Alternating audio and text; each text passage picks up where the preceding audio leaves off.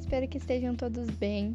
Meu nome é Isabelle Rochette, sou aluna do nono ano do Colégio Fóton Campinas e hoje, juntamente com meu amigo Andrei Botero, do nono ano também, iremos falar sobre a educação em aspectos gerais, mas principalmente nas transformações sociais e como ela é a base de muitas soluções para os problemas que a gente passa atualmente.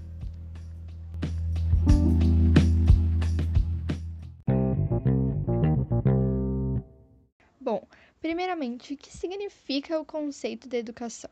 Segundo o dicionário digital Dício, educação é a ação ou efeito de educar, de aperfeiçoar as capacidades intelectuais e morais de alguém.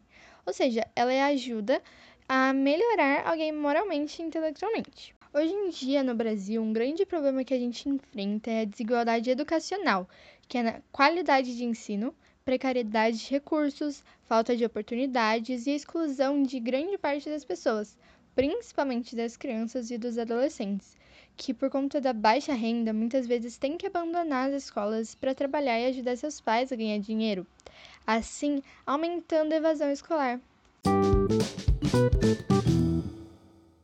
Hoje em dia, por conta da pandemia da Covid-19, a educação no país, que já era precária, piorou, por conta do baixo acesso às tecnologias que muitas escolas têm que enfrentar.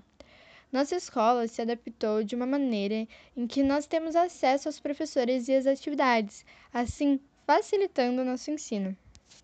Andrei, você acha que a falta de investimento em recursos digitais no cenário de pandemia prejudicou as famílias de média a baixa renda? Essa falta de recursos, sim, atrapalhou muito a vida do, de estudantes jovens e de famílias com baixa renda.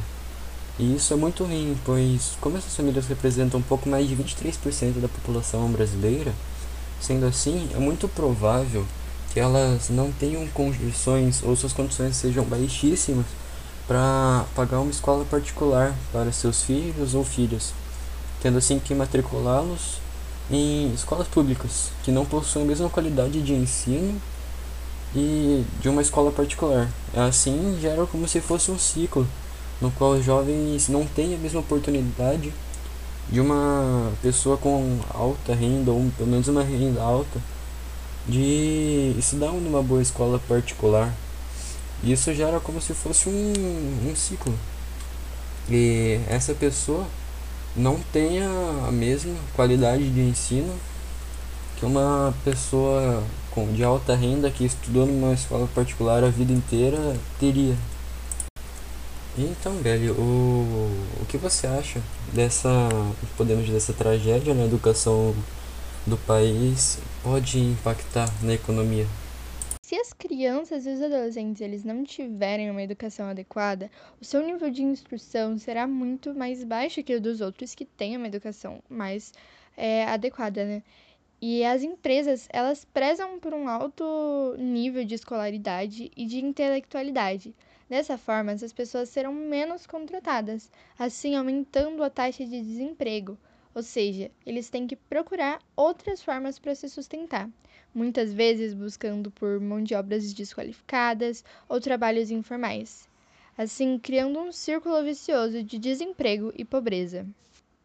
Existem muitas discussões para resolver esse problema, porém a culpa e a pressão social que são colocadas em pauta são direcionadas para as pessoas erradas muitas vezes, assim apontando a solução dos problemas muitas vezes é, no ombro dos professores e também no do governo. Mas e você? Você acha que a solução depende só de nós ou do governo também? Esse é um dos maiores problemas no Brasil, que sem investimento do governo, a educação não é bem valorizada. Dessa forma, a tragédia na educação continua indo cada vez maior e é estimulada. Porém, hoje em dia, esse problema depende muito da população também.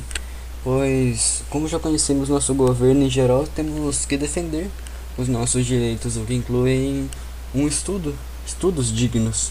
Mas de nada serviria ter uma boa educação em escolas públicas e particulares se não fosse usufruída da maneira certa. No entanto, é necessário que ambos, tanto o governo, tanto nós, cidadãos, população em geral, é, nos juntemos para proporcionar uma experiência justa e garantindo um futuro melhor a todos. qual você acha que é a influência, as consequências que a falta do acesso à educação causa nas áreas afetadas por, por esse problema? A educação ela é a base de todos os problemas sociais, porque sem educação nós estamos mais suscetíveis a doenças por falta de informações, não podemos nos defender contra a violência que a falta da cidadania nos propõe, dessa forma deixando a nossa democracia muito mais falha também, né? Também a desnutrição e a mortalidade elas aumentam, a evasão escolar cresce, assim causando desemprego e muitos outros problemas. A organização do país é como se fosse uma pirâmide. A educação está na base, pois sustenta todas as outras áreas da nossa sociedade. Sendo assim, quando a educação é falha, as outras áreas também serão falhas. Portanto, para resolvermos esse problema, temos que consertar o buraco mais profundo até a ponta da pirâmide.